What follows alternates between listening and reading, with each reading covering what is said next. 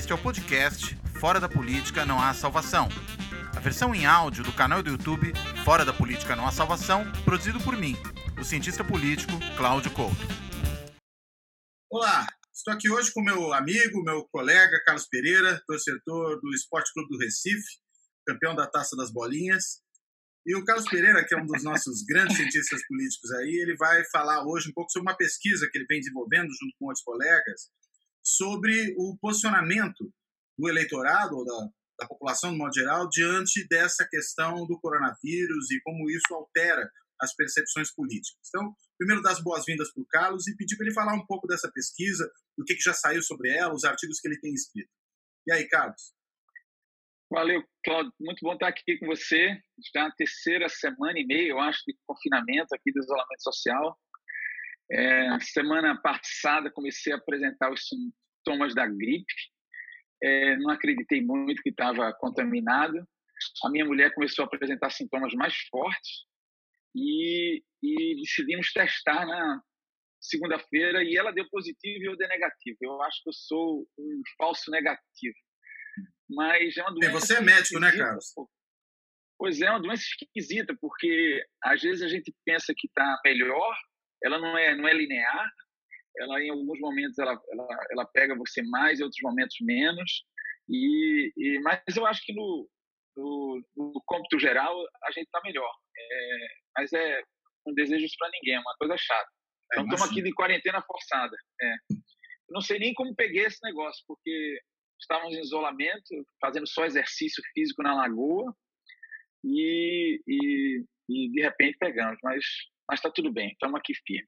Bom, tá a pesquisa ela surgiu muito em função é, do isolamento, né? Então assim a gente no isolamento eu vendo esse fenômeno social acontecendo e a pergunta que eu me fazia era como quais, quais seriam as consequências políticas disso, especialmente porque é, o isolamento, a meu ver, criou um novo tipo de polarização, não só no Brasil, mas no mundo, é, em que uma série de governantes, é, seguindo orientações da Organização Mundial de Saúde, é, preferiram graus variados de isolamento social, enquanto outros governantes, em particular o presidente Bolsonaro, é, é, defendeu, vamos dizer assim, ou priorizou, tentou minimizar os impactos é, do novo coronavírus para a saúde das pessoas, especialmente o risco de é, é, sufocamento do sistema de saúde e, e, vamos dizer assim, priorizou na sua interpretação, eu acho que até certo ponto legítima, das consequências econômicas desse isolamento, que são reais. É, então, diante dessa polarização, a minha preocupação era tentar ver como as pessoas estavam reagindo a isso, como as pessoas estavam se posicionando sobre isso.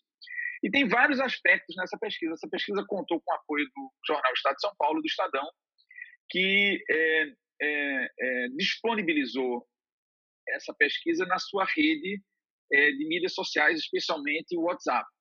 É, e tivemos quase 9 mil respostas, quer dizer, foi um, um, um contingente razoavelmente grande de, de respondentes é, no Brasil inteiro, embora é, é, o contingente maior, em torno de 40% dos respondentes em São Paulo, depois o segundo contingente em Minas e em Rio, no Rio de Janeiro, é, e pingados no Brasil inteiro. Então você tem uma representação nacional, embora o Sudeste esteja sobre-representado.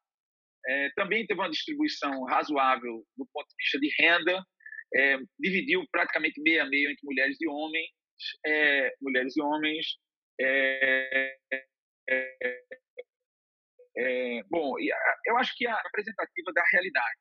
E, e, e tem pano para as mangas para a gente explorar nesse, nesse survey, nesse questionário. O questionário ele, ele, ele tinha, vamos dizer assim, uma intenção inicial, embora não se revelou é, efetivo no, no, no, na amostra completa, só se revelou é, o tratamento que a gente fez no, no pré-teste. No pré-teste, a gente fez com apenas com a nossa é, rede de WhatsApp, é, minha e dos meus coautores, e teve em torno de mil respostas.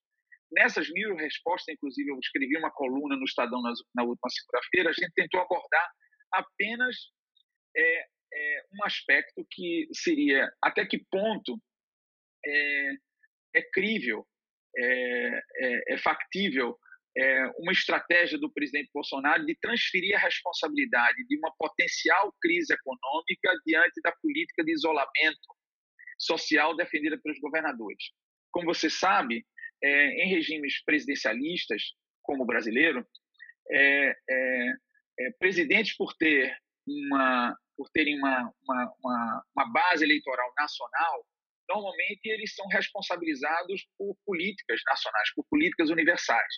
Então, assim, se a inflação sobe, se o desemprego aumenta, é, se você tem um, um, um descontrole da, da, macroeconomia, é muito difícil o presidente transferir essa responsabilidade para outro ator político. Ele tem que arcar com esse custo. Então é crível, ninguém vai acreditar nessa, nessa tentativa de transferência.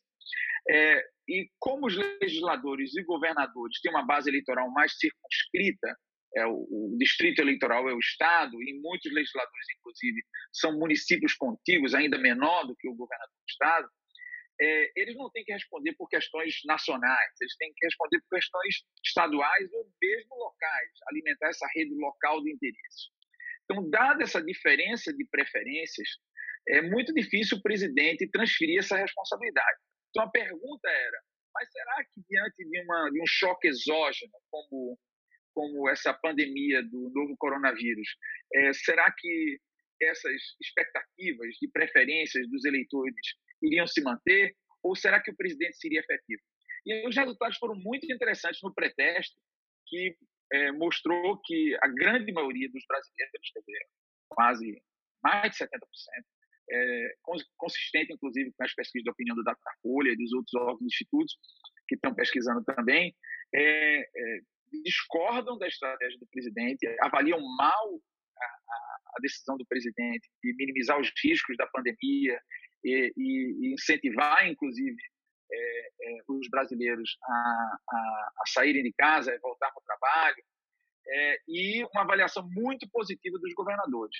Entretanto, no preteste, quando a gente é, deu aleatoriamente dois choques informacionais, o, choque, o primeiro choque informacional foi é, uma autocrítica do prefeito de Milão, que no início da pandemia ele é, também, como o presidente Bolsonaro, menosprezou. Só que o prefeito de Milão se engajou, inclusive, numa luta aberta, é, defendendo que criou, inclusive, um hashtag para as, é, as pessoas saírem de casa, voltarem para o trabalho. E, e quando teve, a pandemia. Teve aquele vídeo até, né, Carlos? Exatamente. Um, um, vídeo exatamente. que depois a, a Secom aqui quase fez uma cópia dele, que no fim uma acabou cópia. miando, né? Exatamente.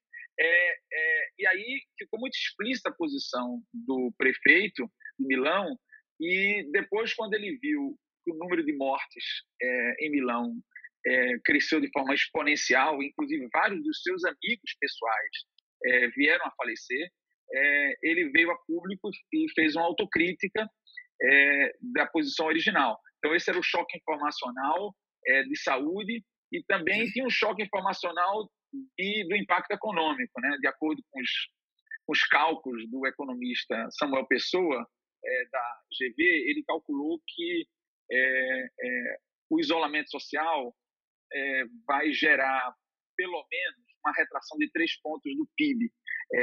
isso, inclusive, na, Hoje em dia, tem economistas que estão prevendo uma retração ainda maior do que isso.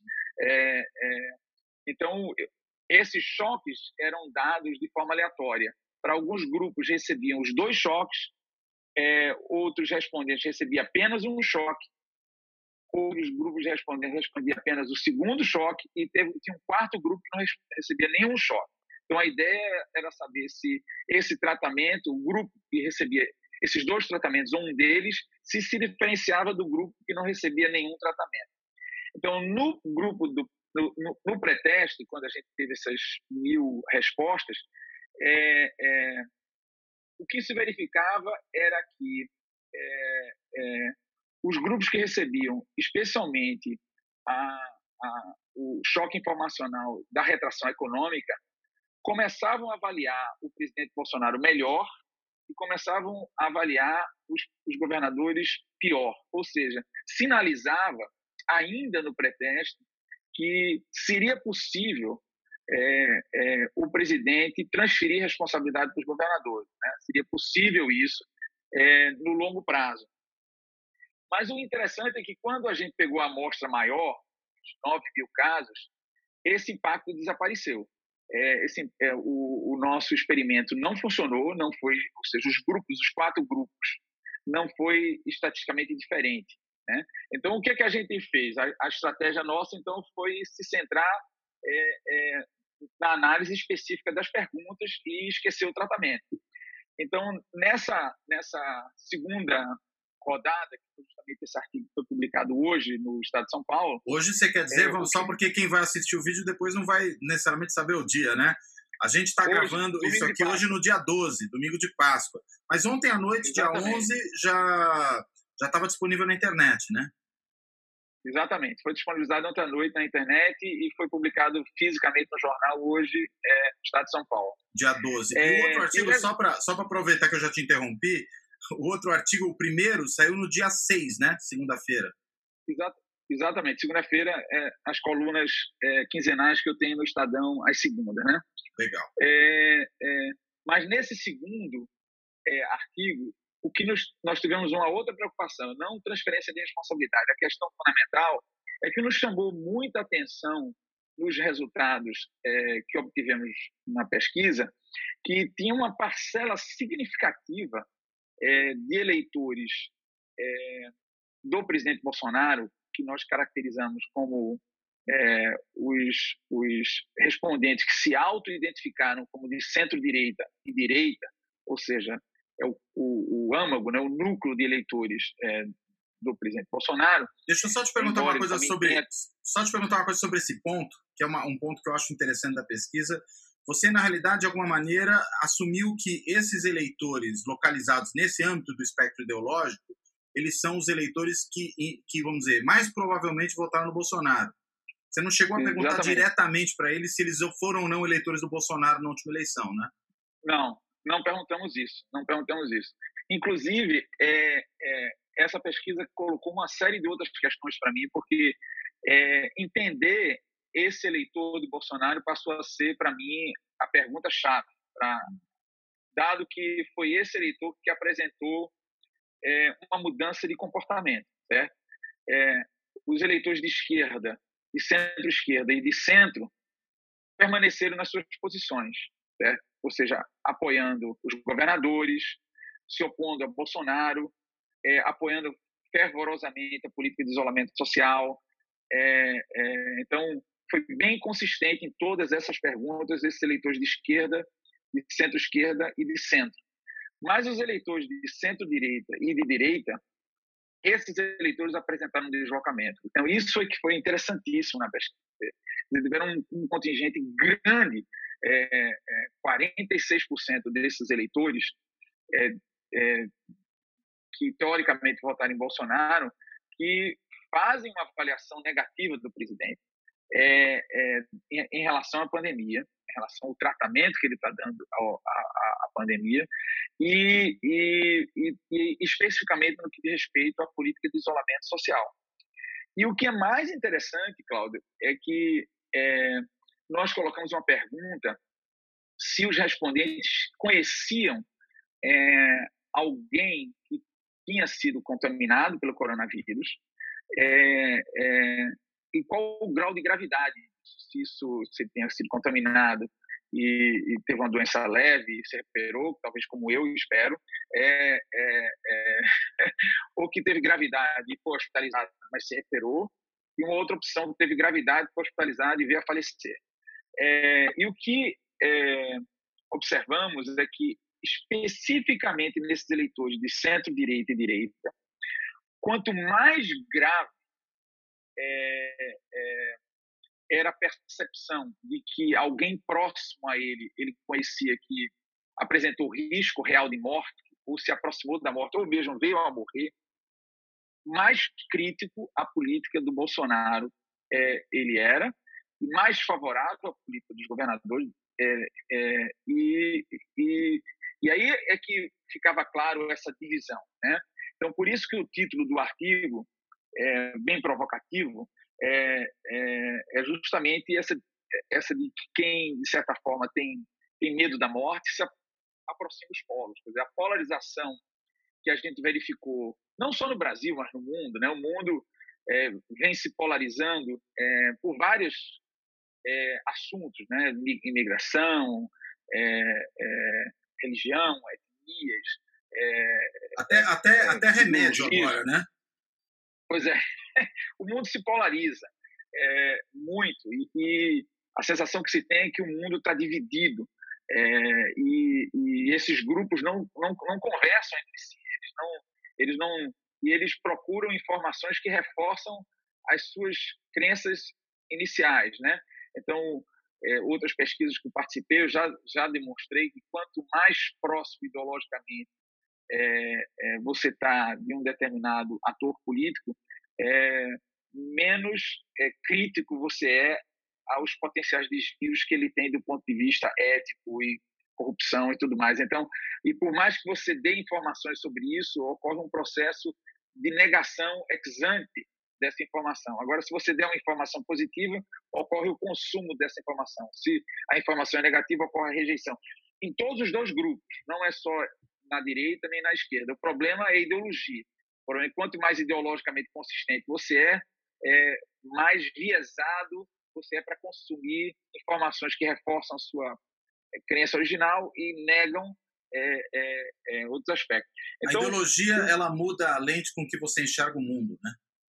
Exato. Eu diria até que ela cega. É, ela Mudar cega... a lente talvez seja... E talvez eu acrescentasse até uma coisa, né? Não só ela cega, né? Mas também acho que tem um outro elemento, né? Quanto mais no perto do extremo de qualquer um dos espectros o indivíduo está, eu entendo que mais ele enxerga o outro lado como muito distante dele, ou seja, o, o cara de extrema Exato. esquerda enxerga um centrista como alguém de extrema direita. O cara de extrema direita Exato. enxerga um centrista como uma pessoa de extrema esquerda. Daí que a gente até descobriu esses dias aí, vendo as manifestações que ocorreram no sábado, dia 11, em São Paulo e em outras cidades do mundo, que o Dória, por exemplo, é comunista. Né? Agora, para enxergar o Dória como comunista, só se o indivíduo tem uma lente muito peculiar para olhar o mundo, né? Pois é, olhar o binóculo pelo lado inverso, né? Exatamente isso, exatamente isso.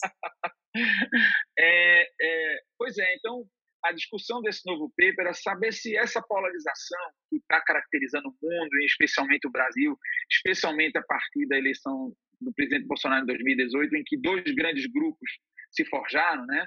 É, de um lado é, o PT, é, com, na figura do ex-presidente Lula, é, é, um líder carismático, é, e que também tinha mecanismos de comunicação direta com o seu eleitorado, é, é, versus o, o, o, presidente Bolsonaro, que, que é, tomava como antagonista extremo o PT, e o PT também tomava como antagonista extremo o, o, o, Bolsonaro, e o centro ficou meio órfão desse jogo, e a sociedade se polarizou.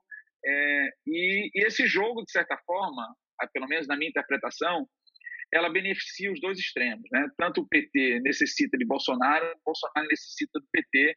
É, agora, porque Carlos, agora essa, só, essa, só... essa é a estratégia dominante. Uhum. Desculpa, eu te interrompi. Diga. Termina, termina aí, eu, eu não devia ter te interrompido. Segue aí, segue aí. Não, essa é a estratégia dominante desses dois grupos. Então, a, a, a minha pergunta de pesquisa era: será de novo que essa crise gerada pelo coronavírus, é, se ele alterou essa, será que foi um choque tão forte que, que alterou esses polos e fez com que pessoas que estão nos polos migrassem para o centro ou migrassem para o outro extremo ou não? Então essa era essa a motivação da pesquisa. Agora, eu ia, o que o comentário que eu ia fazer é o seguinte, que embora eu acho que realmente há uma polarização que se produziu já na eleição de, de 2018 e se manteve, que é uma polarização entre PT e o bolsonarismo, eu particularmente entendo que, embora ela funcione muito efetivamente como uma polarização para fins de disputa eleitoral, ela não é, do ponto de vista ideológico, uma polarização simétrica.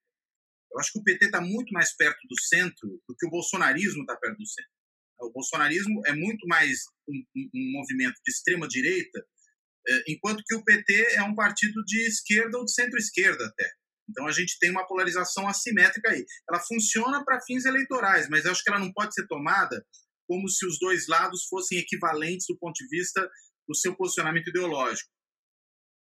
É, eu acho que você tá, tem razão disso, mas assim, eu, eu, é, eu não estou nem medindo a distância. É, eu tô, estou mais tentando identificar a necessidade desses polos de se retroalimentarem, né? E, Ou seja, ela funciona para a disputa, né? É, é ruim para o PT, como também é ruim para o Bolsonaro, se um desses polos se enfraquece e alguém entre esses dois polos se. Entendeu? Se alguém se fortalece entre esses dois polos, vai quebrar essa polarização e ameaça um dos dois, porque é, é, é mais ou menos essa a expectativa que eu, que eu imagino. Né?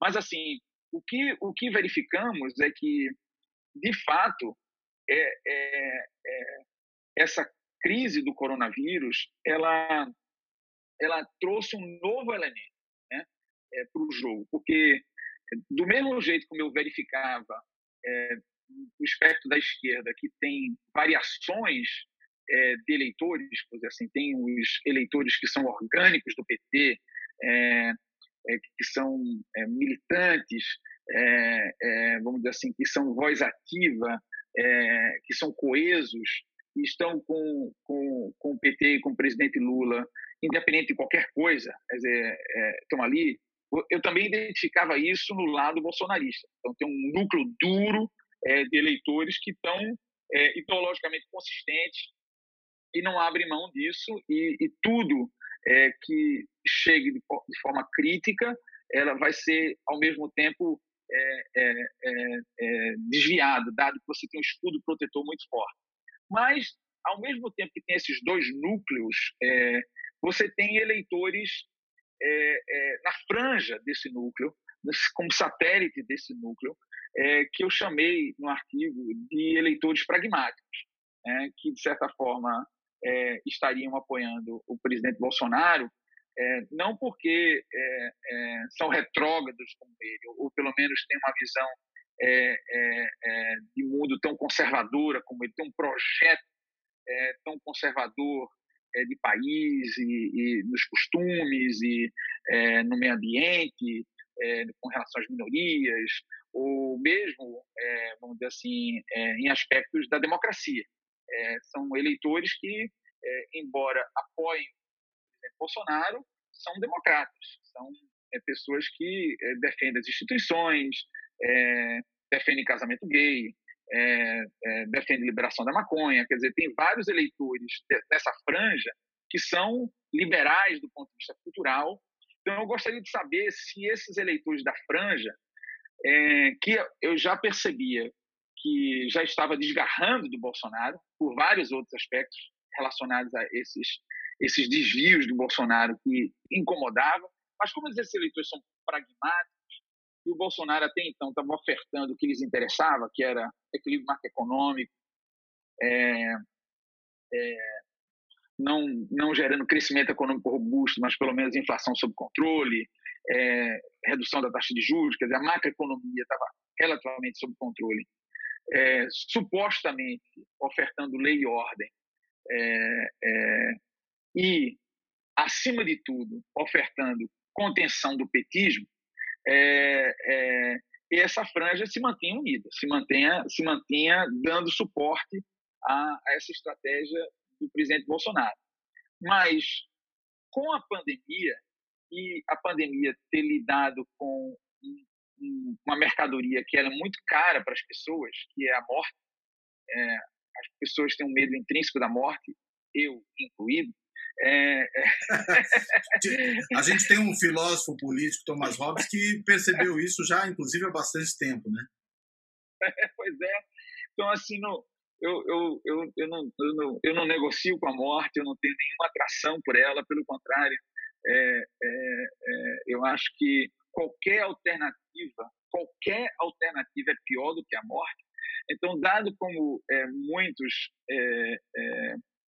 é, eleitores também podem compartilhar comigo desta preferência é, e, e, e, como essa, é, vamos dizer assim, essa polarização ela envolveu esse artigo, envolveu essa mercadoria que é a vida, eu acho que talvez o erro de cálculo do presidente Bolsonaro foi não ter sacado isso, não ter percebido que o que estava em jogo era um medo atávico das pessoas, era um medo intrínseco de morrer. É, é, então as pessoas estavam dispostas a qualquer coisa, inclusive de empobrecer, é, de perder economicamente, é, é, é, como todos nós iremos, fatalmente. inclusive os mais pobres vão sofrer muito mais sobre isso, e mas estavam dispostos a abrir mão disso em função da sua proteção à vida. Eu acho que o, o Bolsonaro, ao não perceber isso e ele ter ido para o extremo, porque enquanto Bolsonaro estava indo no extremo em questões culturais, ou mesmo, sei lá, meio ambiente, ou mesmo institucionais, tudo bem, enquanto esse cara estiver ofertando o que me, que me interessa, eu fico ali na franja apoiando. Mas agora, não, agora foi demais, entendeu? Ele rompeu. A questão que fica, e que eu, a minha pesquisa, a nossa pesquisa, minha e de Amanda, é, Medeiros e Frederico Bertolini ainda não respondeu e por isso talvez seja necessário um segundo momento quando essa quando essa pandemia passar, né, quando essa tragédia passar, é a gente voltar a, a, a fazer essa pesquisa de opinião para saber se essa ruptura que nós identificamos desse eleitor de centro-direita e de direita com Bolsonaro, se ela é uma uma ruptura efetiva, se ocorreu de fato uma, uma quebra, se o vaso quebrou, ou se de repente foi uma briga temporária do casal e que logo a logo é, vai se reagrupar. Né? Então, essa é uma é, metáfora é, que o pode... presidente Bolsonaro gostaria muito, essa metáfora matrimonial. É, pois é, pois é. Mas assim, eu acho que isso, obviamente que isso é tudo especulação aqui, porque a gente não tem dado para pesquisar ainda, é, isso vai depender muito de alguns aspectos, eu acho. Primeiro é do número de mortes. Eu acho que, infelizmente, é, é, se enfrentarmos uma tragédia parecida é, com que a Itália, a Espanha é, enfrentaram ou vem enfrentando ainda, é, vai ser muito difícil essa transferência de responsabilidade do presidente Bolsonaro, porque vai ficar estampado o equívoco dessa política de, de se opor ao isolamento social. É, é, é, essa é uma, uma, variável. Outra variável também, é como você já colocou, é a alternativa. Certo?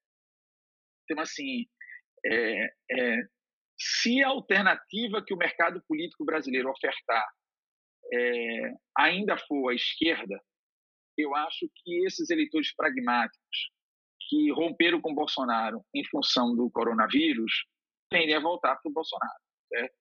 É, é, é, eu acho que vai ser muito difícil. Eu acho que o antipetismo é, é, é, muito forte. E o que é mais interessante também é que em toda essa essa pandemia a esquerda está completamente ausente desse debate. É impressionante isso, né? Eu não sei se você viu essa semana. Eu Ela não conseguiu se reposicionar live. nisso, né? Nada. Então, assim, eu vi uma live do. Quer dizer, eu não vi total porque eu desliguei, porque eu perdi a paciência, para ser muito sincero.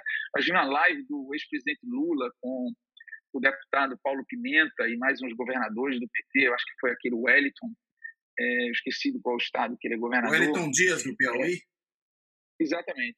É, e, cara, eles fizeram uma live de quase sei lá, 40 minutos, uma hora, e, e a grande preocupação deles, cara, era era criticar a Operação Lava Jato e o ministro Sérgio Moro. Então, assim, isso é de uma, de uma cegueira absurda de não perceber que o mundo mudou, até porque o ex-presidente Lula está solto. Então, assim, essa, essa agenda do Lula livre morreu e, e o PT não sacou isso. É, então, assim. Ou seja, é, o que você está falando é, é que tinha uma onda passando, o pessoal podia surfar nela e está deixando a onda passar poxa, o Bolsonaro está dando todos os motivos para ter uma oposição vigorosa e quem está, de certa forma, é, é, vamos dizer assim, ofertando uma alternativa nessa janela de oportunidade dada pelo Bolsonaro é, são os governadores não do PT, são os governadores é, de centro, centro-direita. É, e que tanto tão, que, tanto é, que o inimigo assim, principal deles hoje virou o Dória, né? Daí essas manifestações, exatamente. várias delas nominando o Dória, que cá entre nós, há pouco tempo atrás era Bolsodória. Pois é. É, é, é. Mas a política é muito dinâmica, né? Isso, isso é, até bem pouco tempo também o, o ex-presidente Lula era, era, era Lula Maluf, Maluf Lula. Então, assim, isso. É, a política é dinâmica, é, eu não quero nem analisar do ponto de vista moral, é, é, é muito mais do ponto de vista político-eleitoral.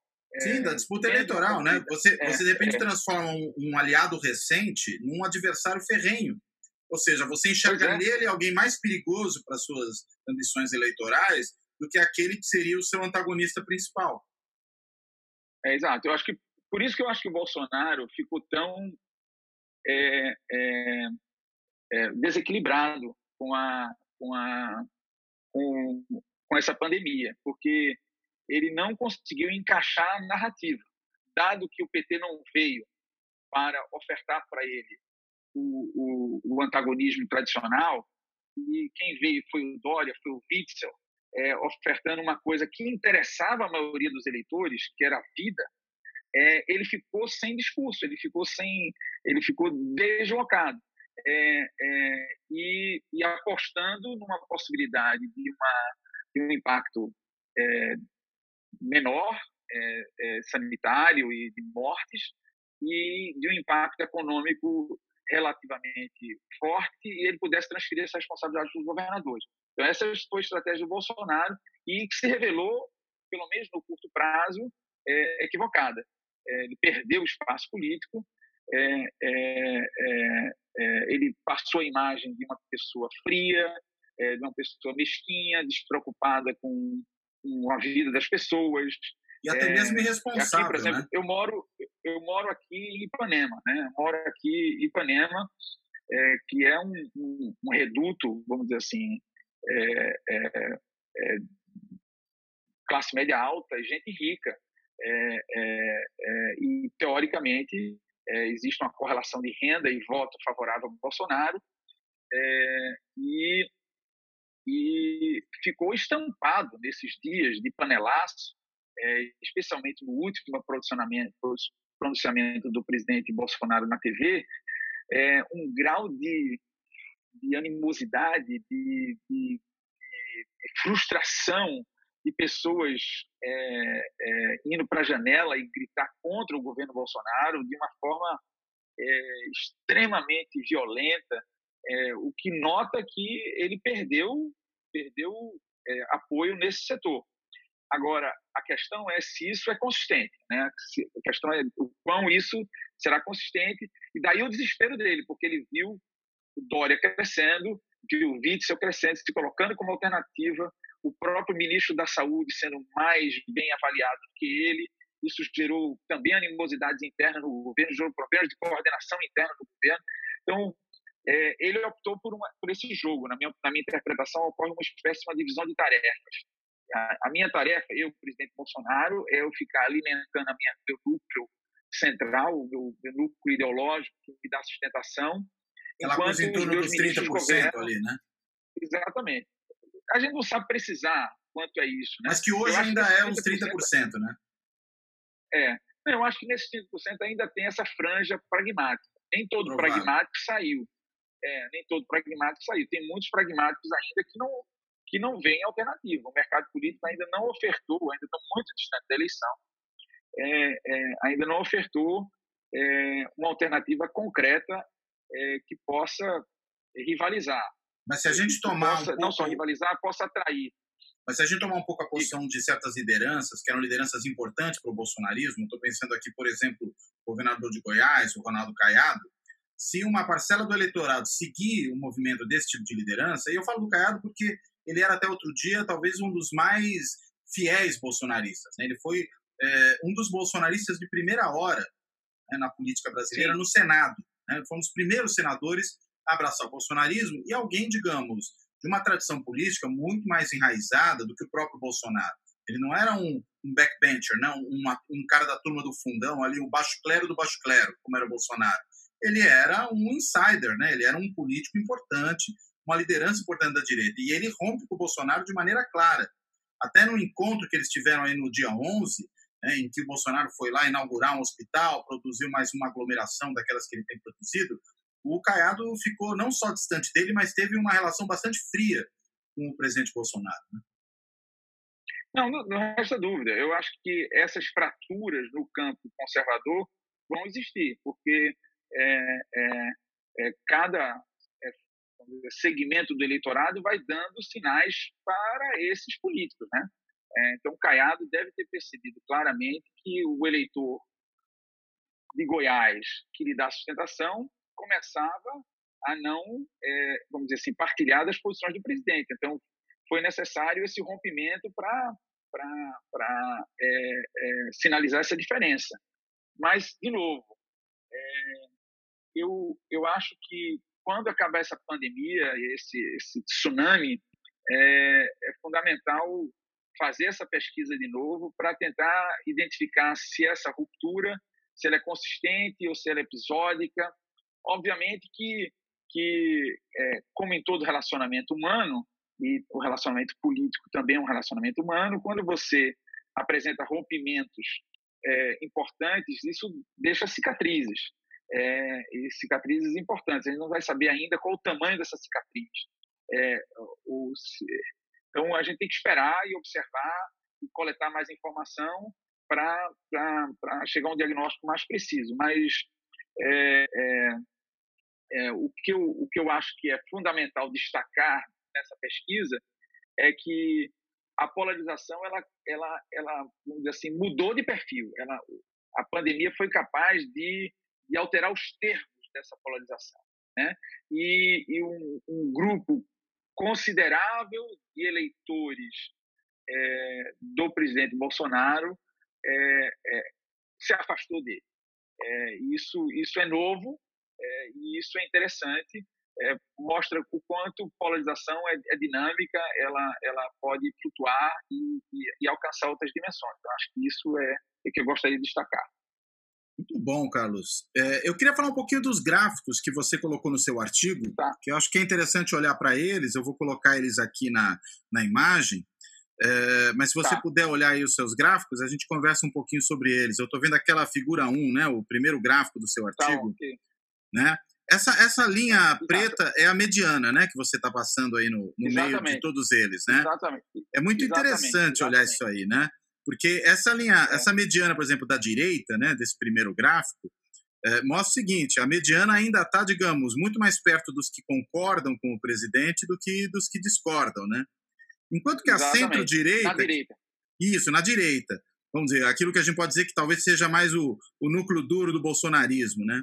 Enquanto que Exato. a centro-direita, a mediana está exatamente no meio, em cima do indiferente, Exato. né? Ou seja, há uma Exatamente. divisão muito clara, né? Se essa franja dos pragmáticos a gente pode, de alguma maneira, equivaler à centro-direita, é aí que a divisão está acontecendo de maneira mais intensa, né? Mais, mais robusta. E, e é, isso em relação à avaliação do presidente, né? Porque Sim, do presidente. Aí a figura pessoal, figura pessoal. Mas o que eu acho mais legal é quando você compara esse gráfico com o da direita, que é a avaliação dos governadores, porque aí hum. você vê claramente que a mediana, na mediana, vai concordar com os governadores, ocorre um rompimento Sim. mesmo, né? É, aí, aí tem um, um, um, um, conjunto de eleitores mais é, robusto que, que, que racha mesmo né, com, com, com, o bolsonarismo. É Ainda mantém um núcleo duro uhum. ali, né, que discorda, grande, é, mas, mas tem uma maioria que vai para os governadores. Então, o que mostra que deve é, ter gente engano, que deve ter gente que concorda ao mesmo tempo com, na direita, né, com o presidente e com os governadores, né? Pois é. Embora isso aqui, não seja muito possível logicamente, né? É, na realidade, 60% dos é, de direita e centro-direita estão apoiando os governadores e apenas 35% estão, sendo contra os governadores, né? discordam dos governadores. Então, quer dizer, é bem sólido, né? Sim, não, mas é, o que eu estou querendo dizer é, é, quando a gente pega só o gráfico da direita, você tem, vamos dizer, um, essa mediana muito mais do lado dos que concordam com o presidente. E a mediana também está perto dos que concordam com os governadores. O que me leva a crer que existe, deve ter uma sobreposição grande entre eleitores de direita, que ao mesmo tempo que concordam com o presidente, concordam com os governadores. Né? O que é meio difícil Exatamente. de resolver no ponto de vista da lógica, mas dá para entender do ponto de vista da ideologia, né? Exatamente, exatamente. Isso não é, não é linear, né? Essa preferência não é linear. É muito difícil. O presencialismo também tem isso, né? Tem é, as figuras carismáticas são importantes. Você abandonar figuras carismáticas, por mais que você discorde da política, ou você concorde com a política de um potencial adversário, mas é difícil você desgarrar da, da, da figura que lhe, que, lhe, que lhe dá identidade, né? que, lhe dá, que lhe dá, que faz sentido. Né? Uma outra coisa que me chamou muito é legal essa figura. Embora, é, uma outra coisa que me chamou muita atenção aí nesse, nessa primeira figura, nesse primeiro gráfico, é o eleitorado de centro-esquerda, né? É, e com, sobretudo Sim. quando a gente compara o eleitorado de centro-esquerda com o eleitorado de esquerda. Tem mais gente concordando com o Bolsonaro no eleitorado de esquerda do que no eleitorado de centro-esquerda. E tem mais gente concordando com os, com os, governadores no eleitorado de centro-esquerda do que no eleitorado de esquerda, né? É, pois é, mas é, eu não sei, eu acho que esse esse contingente de esquerda é, que se autodefine de esquerda, é melhor sim, sim, enfatizar isso, dúvida. e está concordando com o Bolsonaro, eu, eu acho que isso aí é erro. ou é erro, erro ou, de autoidentificação. É. Ou, ou, é o radicalismo, né? Quer dizer, quanto mais perto do é. polo você está, é, mais às vezes você acaba, em alguns aspectos, se parecendo com quem está no outro extremo. Né? É. Talvez é verdade, seja é esse contingente do eleitorado mais de extrema esquerda que acaba em alguns momentos se parecendo mais com o eleitorado de extrema direita do que o contrário, do que o eleitorado de centro-esquerda, né? Talvez seja isso. É né? verdade, né? é verdade. É. Pode ser. Essa é uma boa observação. Até porque é. isso é consistente, Agora, né? Quando a gente olha os outros gráficos, essa diferença reaparece nas outras perguntas, né? É. Essa coisa do isolamento social e do uhum. que é a figura 2 e o tempo de isolamento, aí fica bastante claro, né? É, é, o, o, isolamento, a, a, a, grande maioria do eleitorado é, é conservador foi para foi favorável ao isolamento e por tempo indeterminado, Sim. por tempo quando for necessário, né? É, eu imaginava que é, interessante isso que você observou. Eu imaginava que pessoas que tivessem, que isso aqui não foi correlacionado com renda, por exemplo, nem tão uhum. com estabilidade, certo? É, é uma das hipóteses era que é, funcionário público que tem estabilidade fosse muito mais favorável ao isolamento é, é, por tempo indeterminado, dado que não, não tem que perder. Né? Tá, tá, em casa, tem estabilidade, não vai ser demitido e, no, e o seu salário não vai deixar de entrar todo mês já pessoas que, é, sei lá, no mercado, que não tem estabilidade e que depende da sua atividade econômica é, diária para fazer caixa, é, para ter grana no final do mês, fosse se posicionar mais contra o isolamento. Mas, embora tenha um grupo maior de pessoas é, que não tem estabilidade, é, que seja menos, é, que apoie menos o isolamento, essa diferença não é estatisticamente significante. Né? Interessante. É, então, renda, é, renda é, é, o que mostra, mais uma, uma vez, de que, de que o valor vida está sendo mais importante do que grana. Né? Ou, pelo menos, as pessoas estão descontando o futuro. Né? Uhum. É, normalmente, as pessoas descontam o futuro. Né? Mas, então, de novo, a mediana aí está mais perto é, do, da metade mesmo da distribuição quando a gente olha à direita, né? O tempo. O tempo. Né? O isso, tempo. No, no, tempo, isso, perdão. No, na questão é. da, do, do, isolamento sobre o tempo, né? Aí, claramente, né? E aí, na centro-direita, já caminha um pouco mais próximo da ideia do tempo necessário e nos outros três grupos, claramente, você tem aí uma dominância da ideia de que tem que ser pelo é. tempo necessário. E aí, até nesse caso, é, mais por... forte na esquerda do que na centro-esquerda. É, Embora exato, uma diferença aí, pequenininha, né? Uma diferença que não deve ter significância estatística. É, mas aí também tem outras opções, é porque para facilitar o leitor, a gente colocou só as opções polares. Mas uhum. tem outras, assim, nem mais um dia, mais, mais, mais uma semana, mais duas semanas, mais dois meses, mais um mês, a, até o tempo que for necessário. Então, mas nessa é, distribuição é, aí está tudo representado, né? Só não está escrito, né? Está tudo representado, só não está escrito, só não está escrito, exatamente, exatamente. E aí a figura 3, aí já isola, vamos dizer assim, aí a gente só pega a centro-direita e direita. Então a gente elimina da amostra aí quem está no centro, quem está é, na centro-esquerda e na esquerda e analisa só o comportamento é, do eleitorado supostamente do Bolsonaro, né? E aí, e aí eu acho que fica muito claro aquela observação inicial que eu fiz do choque da pandemia nesse setor, né? Esse setor é, é, rastro diretamente do Bolsonaro, especialmente se eles têm é, é, conhecimento sobre alguém que foi contaminado e com gravidade, ou mesmo que venha a falecer. Né? Eu, o, aí, claramente, essa, essa, é a nossa proxy de medo da morte. Né? Então, perguntou se você tem medo da morte, mas isso é uma proxy interessante de medo da morte. Né? Conhecer alguém que faleceu. Normalmente, é, é, é, é mudança, ele, é, mudanças, tanto sociais como individuais, são muito difíceis, né?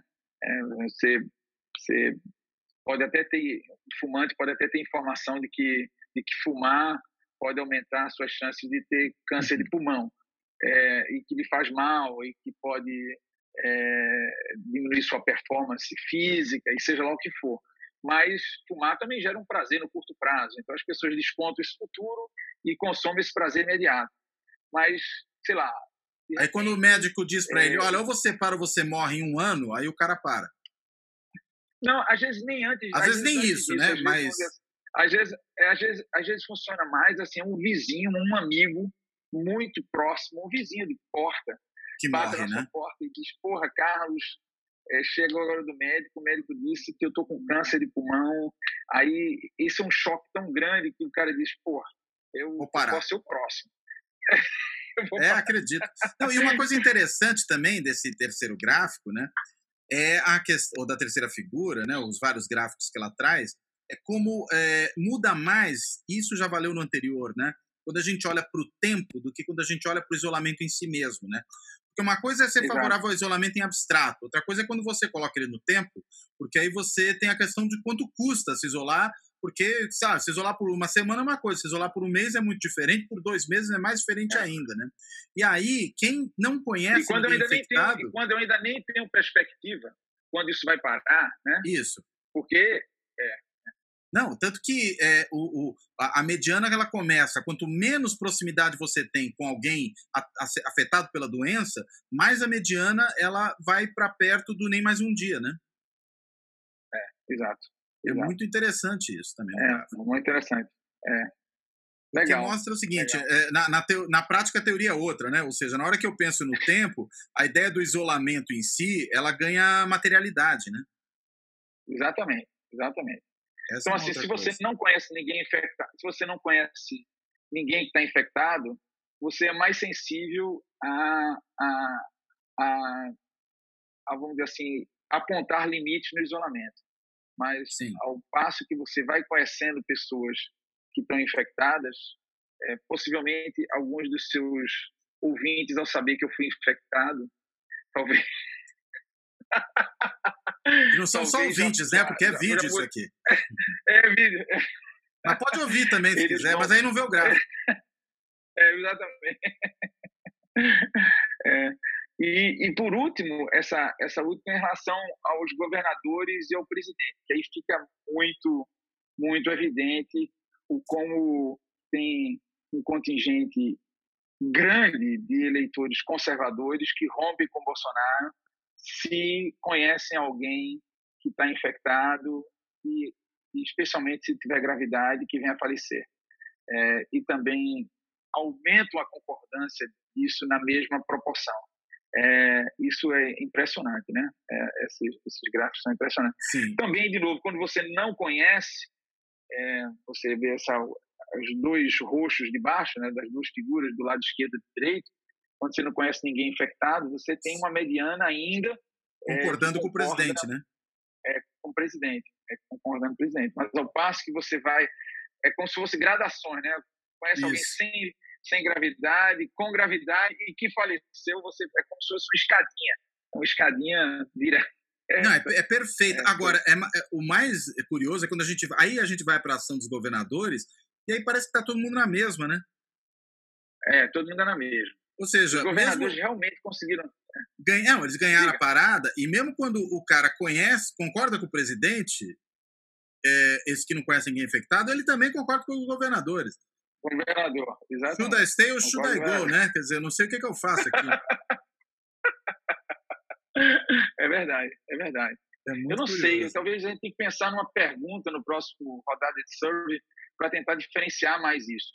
Tentar diferenciar esse eleitor conservador. Quem é esse eleitor conservador, né? É, será? Eles votaram em Lula em 2010, é, porque 2010, não sei se você se recorda, mas a gente estava Lula total, né? Turbinando o crescimento Sim. econômico, 7,5%. É, é, é, várias políticas de Lula, é, é, assim, que colocavam em risco os interesses desses eleitores conservadores, por exemplo, corrupção, é, é, é, o mesmo mesmo certas políticas sociais, né? Que esses eleitores, é, esses eleitores conservadores exatamente. muitas vezes não gostam delas, né? A gente pode lembrar como é, se falava mal do Bolsa Família lá no começo. Né? Houve uma posição muito crítica do presidente Lula na época, com a mídia, Sim. É, Embora perto do defendendo... Bolsonaro, o Lula era um cordeirinho, né? Mas o, o, o, Lula e também a Dilma é, chegaram a elaborar é, projetos é, que não tinham um perfil de controle da mídia, mas que a mídia assim o interpretava, né? Uhum. Que era uhum. como se fosse é, mais controle, mas era muito mais uma regulação de mercado, mas Exato. passava a imagem é, de uma regulação de conteúdo, então, né? É, conteúdo e tudo mais, mas não era, né? É, é, é mas em última instância, e, o que envolve aí é a percepção, né? Sim, como as pessoas percebem isso, né? Como é, como, é, então, é, é, o, o, o, o, será que esse eleitor que estava, vamos dizer, o pragmático eleitor do Lula, né, que não era lulista ideológico, será que era o mesmo pragmático do Bolsonaro. É interessante isso. Por exemplo, como é que esses caras é, é, se posicionam sobre, é, sei lá, um aspecto caro para a democracia, que é a presença de militares no governo? Eu não uhum. tenho a uhum. mínima ideia como é que é isso. Pronto, você já é, tem o tema para nova é. pesquisa. eu não sei, eu vim conversando com o Otávio Morineto, ele que vem me sugerindo isso, de, de colocar questões relacionadas a, militares, né? Porque é, é porque é, é interessante que isso eu acho que é uma coisa curiosa, porque até eleitores mais ao centro e até mais à esquerda, às vezes enxergam nos militares um, uma barreira de contenção às loucuras do Bolsonaro, né? como se os militares fossem figuras mais é, racionais, mais pragmáticas e menos ideológicas que o Bolsonaro, pelo menos em grande parte. E aí essa talvez essa leitura sobre o papel dos militares não seja tão tão simples de fazer, né? É, é, mas, de certa forma, comparado. Porque eu, eu, eu acho que, o, vamos dizer assim, para entender Bolsonaro, é, pelo menos na minha, na minha, interpretação, eu acho que a gente tem que entender é, a sua escolha básica. Né? É, eu discordo dos que interpretam que Bolsonaro é, é louco. Eu acho que isso é uma, uma, uma, uma interpretação rasteira. É, louco, é, louco, louco e... às vezes no sentido muito mais metafórico, né? De alguém com ações é, atabalhoadas, ações desastrosas, é, que não calcula muito bem, talvez, todas as consequências daquilo que faz, ou que tem ações que, vamos dizer, ele pouco se importa com os efeitos para os outros, né? É, mas eu acho que, o, que isso nasce, vamos dizer assim, do perfil. Né? O Bolsonaro é um populista clássico, né? Sim. O, cara que é, é, se coloca é, ele povo, ele é o representante do povo, é, único, né? As elites, essa coisa, essas coisas. É, o, o, Lula também tinha um pouco disso, mas com menos, com menor gradação. Mas é, o Bolsonaro ele ele vai vai isso ao extremo, ele as elites e as elites esse mosaico gigantesco, estou completamente unificado é, é, e, e, e, não só isso, as elites que também é, é roubam, que é, é, fazem uma política suja e que, ao mesmo tempo, destrói a família, é, a favor de, de valores que corrompem a, a moral, você junta tudo isso num saco. Bolsonaro é isso. Então, ele, ele conseguiu vender muito bem, se vender muito bem para esse eleitorado, ganhou de uma forma extremamente competente as eleições, né, é, com, pouquíssimos recursos, é, é, e, e, e, conseguiu é, é, ser a grande surpresa do jogo. É, e, do ponto de vista da, que... da, competição eleitoral, né, ele era o candidato certo na hora certa, no lugar certo. Né? Pois é. E, mas o grande lance é que toda a, a, a, a configuração do Congresso pós-eleições é, dotava o Bolsonaro com a capacidade dele vir a governar de uma forma muito fácil. Ele poderia ter construído uma coalizão super majoritária. Uhum. É, a esquerda ficou muito é, reduzida e em frangalhos, com dificuldades organizativas, é, e, e, a direita e o centro estavam ávidos para gerar é, governabilidade estável e majoritária para o governo. Só que o governo se nega a isso por fazer uma, uma, uma associação direta entre essa forma de governar e, e, corrupção e a negação do PT e prefere ser minoria. Aliás, nesse sentido, governo... nesse sentido é que a gente vê como Lula era muito menos, se é que era, eu acho que nem era propriamente, populista do que Bolsonaro. Porque o, o Lula e o PT é. operavam o tempo inteiro por meio da estrutura institucional, né? Pode ter até corrupção no meio, nem, né? mas negociava com o Congresso, início, negociava com governadores. No início, nem tanto. Lembra que no início é, o Lula foi contra a aliança com o PMDB. Né? Mas, é, mas, ainda assim, mas não a fazer uma aliança com outros partidos no Congresso, né? É, sim, sim, com certeza. Ele fez uma coalizão minoritária, mas fez uma coalizão. O Bolsonaro Exato. não fez coalizão, nem Exato. informal. Né? Essa é a diferença. Então, assim, é, ele foi para o outro e foi minoritário. Hoje ele, inclusive, nem se diz que é um governo, não tem nem minoritário, porque não tem partido. Nem então, o assim, partido dele ele tem mais, né? Exatamente. Então, assim, é o típico populista do povo contra as instituições, contra as instituições, né? Exato. Tipicamente é o clássico. É, é, então, o que resta a um populista que se nega a jogar o jogo da política? É comunicação direta. Sim. É, e não só comunicação direta, mas comunicação direta sempre polarizada. Sim. Então, a polarização é o Radicalizando, modus né? operandi. Né? É, então, a, a, radicalização polarizada é o modus operandi de um populista minoritário. Sim. Né? É, esse é o típico desenho de toda a literatura going public do presidencialismo plebiscitário. Uhum. Então, assim, a estratégia do Bolsonaro, até certo ponto, está correta diante das restrições de constrangimentos que ele enfrenta pelas escolhas que fez. É, de apostar sempre no núcleo duro, imaginando que esses alimentos quase que rotineiros para o núcleo duro vai deixar esse núcleo duro coeso e que vai lhe dar esse não, não só coeso, mas é um núcleo verborrágico, atuante em mídias sociais, é, que constrange, que é militante, e tudo mais. Então, a aposta dele é manter esse núcleo duro. Não sei se você viu ontem, mas ontem eu recebi, inclusive, é, no WhatsApp. Dia 11, é, né? E eles lançaram a TV Bolsonaro. Não, mas isso, é, isso, é, isso é notícia velha. Isso é notícia requentada. Ah, é? Na verdade, esse vídeo é de 2018. É que por alguma ah, razão ressurgiu agora. Não sei exatamente por quê.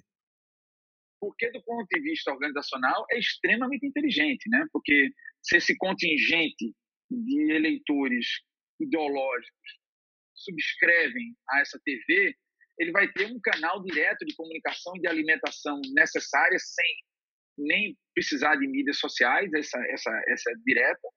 É, é, e aí o objetivo era manter essa polarização com o PT ativa até o final do mandato e, e fazer com que esses eleitores de centro, mais uma vez, ficassem órfãos e não tivesse outra alternativa a não ser apoiá-lo à reeleição para evitar, mais uma vez, o grande mal é, é, é, esse era o desenho que estava perfeito. Só que a pandemia foi o choque que Bolsonaro não contava. A pandemia uhum. é um, um, é um, é um torpedo, é uma, é uma bomba Sim. atômica, né? porque ela. E ao ela, contrário ela, de outros líderes populistas de extrema direita no mundo, ou mesmo não só de extrema direita, né? Também populistas de esquerda, como por exemplo o Ortega na Nicarágua, né? Uh, quer dizer, o Bolsonaro está muito mais perto do comportamento do Ortega né, do que, por exemplo, no comportamento do Duterte ou do comportamento do Orbán na Hungria, que até seria em tese uma referência para ele, que resolveu levar a sério a pandemia, né? E até usou isso para reforçar os seus poderes autocráticos. O Bolsonaro, de alguma maneira, Exatamente. se perdeu no meio do furacão. Eu não sei se se perdeu. Ah, ah, eu acho que ele apostou. Ele apostou. Mas uma aposta muito arriscada, né? É, arriscada, arriscadíssima, arriscadíssima. É, mas se desse certo, certo? É, você só ganha muito quando você aposta muito. É, é, é, se, se, se, se desse certo, é, tem pessoas, inclusive, que acreditam que vai dar certo.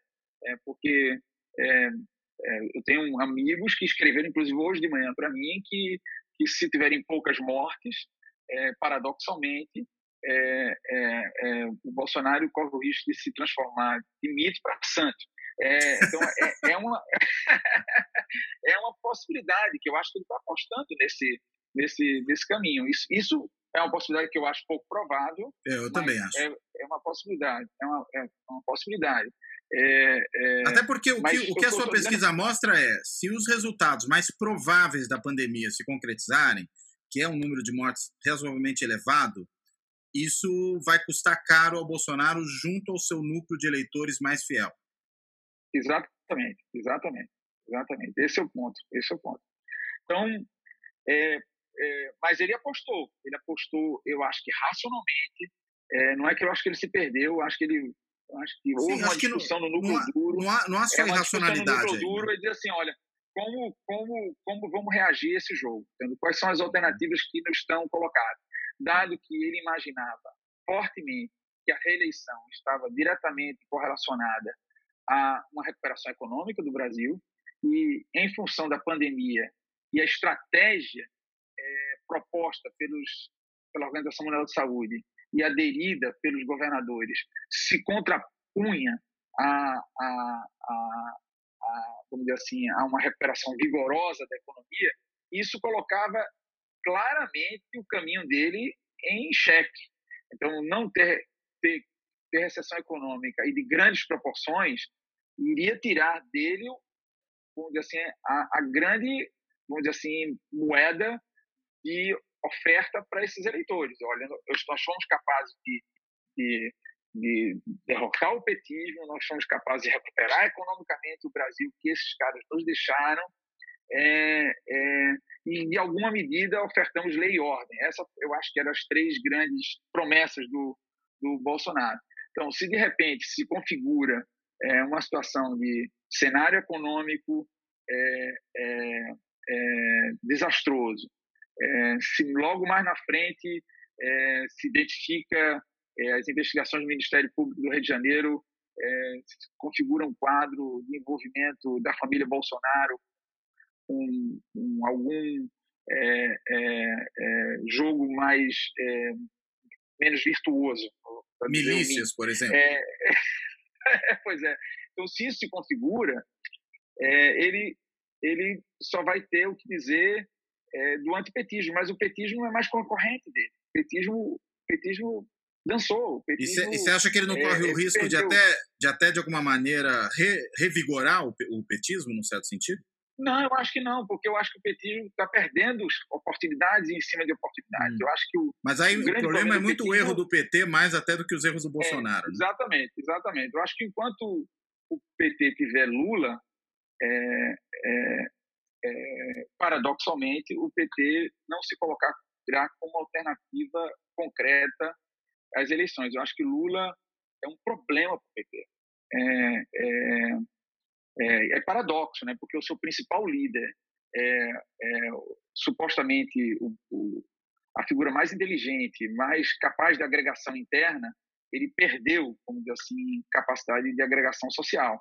E, e, mas ele é muito forte. Então, como você pode dizer não para é um dilema, um dilema de difícil solução. Uhum. É, mas pa, para o PT, é, a melhor forma de se tornar competitivo novamente, eu acho que é se ver livre do Lula. Mas é, isso vai demorar tempo, né? Vai Sim. demorar tempo. É, é, é, é uma figura é, importante e, e, e, vai estar influenciando o jogo. Então, é, como o, o, o petismo ainda está perdido nessa estratégia de sobrevivência política do Lula é, e não ofertando saídas reais, concretas para o que a população está enfrentando, a população vai estar tá, tá perdida, a população tá, vai ter desemprego, vai ter está com medo de morrer, a população está tá com medo de ser infectada, de, de ir para um hospital público e não ter respirador. É.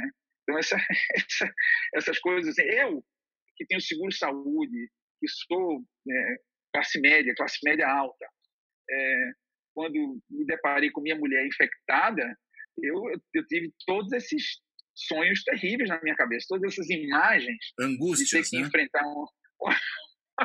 Porra, é, é, então, assim, depois de 10 dias doença dentro de casa, a gente vai, pô, vai pulando essa fogueira. Mas... E nem São Mas, João assim, vai ter, né? Você que é um pernambucano deve estar muito ressentido com essa falta de São João esse ano, né? Pois é, pois é. Muito bem. Carlos. Só dentro de casa. Tá certo. Carlos, e as bandeirinhas estão aí atrás, inclusive, já, né? Tá bom, estão aqui, já estão aqui. Vai ser dos meninos. Carlos, quero te agradecer muitíssimo aí por participar do, dessa conversa aqui, falar da sua pesquisa, muito interessante. Queremos ver aí os próximos resultados dela. Falar aqui no, no meu canal, Fora da Política Nossa Salvação. E eu espero que essa aqui seja a primeira conversa de várias, né? Até aproveitando que nós somos, além de tudo, colegas de Fundação Getúlio Vargas, você aí no Rio, eu em São Paulo, acho que a gente tem várias oportunidades para conversar, muitas vezes daqui para frente. Pô, foi um prazer, Claudio. Ótima conversa. Me senti muito à vontade. Boa sorte nessa nova iniciativa. Tá? Tá bom, Carlos. Super obrigado e até a próxima. Um grande abraço. Tá bom, boa parte. Obrigado para você também. O Fora da Política Não Há Salvação está disponível em pelo menos 13 agregadores de podcast. O Podcast Addict, o Anchor, a Apple, o Breaker, Castbox, o Castro, o Google Podcast, o Overcast, o Player FM, o Pocket Cast, a Radio Public, o Stitcher e o TuneIn. Além, é claro, do canal do YouTube.